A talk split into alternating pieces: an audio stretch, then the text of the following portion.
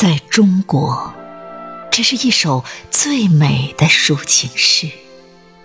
它的第一行诗句是由一艘红船书写，它写在嘉兴南湖的水波上，其比例如此遒劲，从此就奔涌起了革命的滚滚洪流。于是，一面绣有铁锤、镰刀的红旗，如火炬照亮了夜路，成为燎原的火种，点燃了南昌起义、秋收起义、广州起义，以及无数大大小小的起义。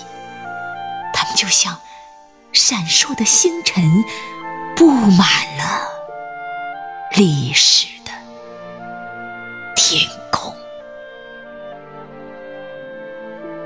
这是一首最美的抒情诗。其中的一行写在了雪山之上、草地之中，写遍了万水千山，它有两万五千里之长。无数的红军战士密密麻麻的脚印，那是多么铿锵的文字！至今读起来还是惊天动地，荡气回肠。诗里行间。是峥嵘的岁月，钢铁的信念刺破阴霾，初心始终清澈，一如明亮的月光。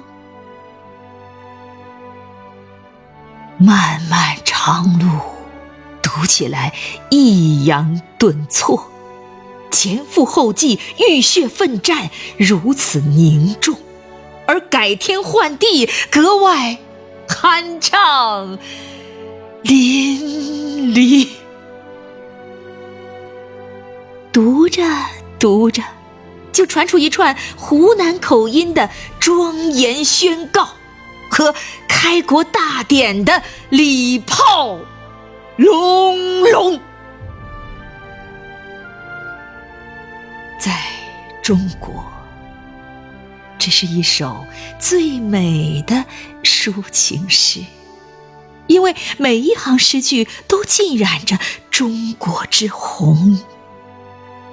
它是红船、红旗和闪闪的红星，它是英雄的鲜血，是东方的日出，是炽烈的青春之火，是激情燃烧的年代，是镶嵌在春风里的满树红。眠，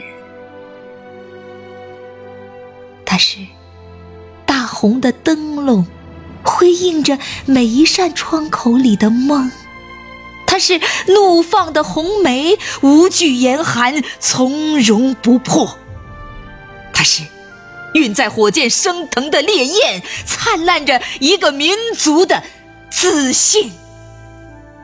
是紫气东来，云蒸霞蔚；它是绿水青山，姹紫嫣红。是的，在中国，这是一首最美的抒情诗，它以永恒的初心书写。这首诗注定气壮山河，因为百年沧桑已经见证了中国共产党的伟大光荣。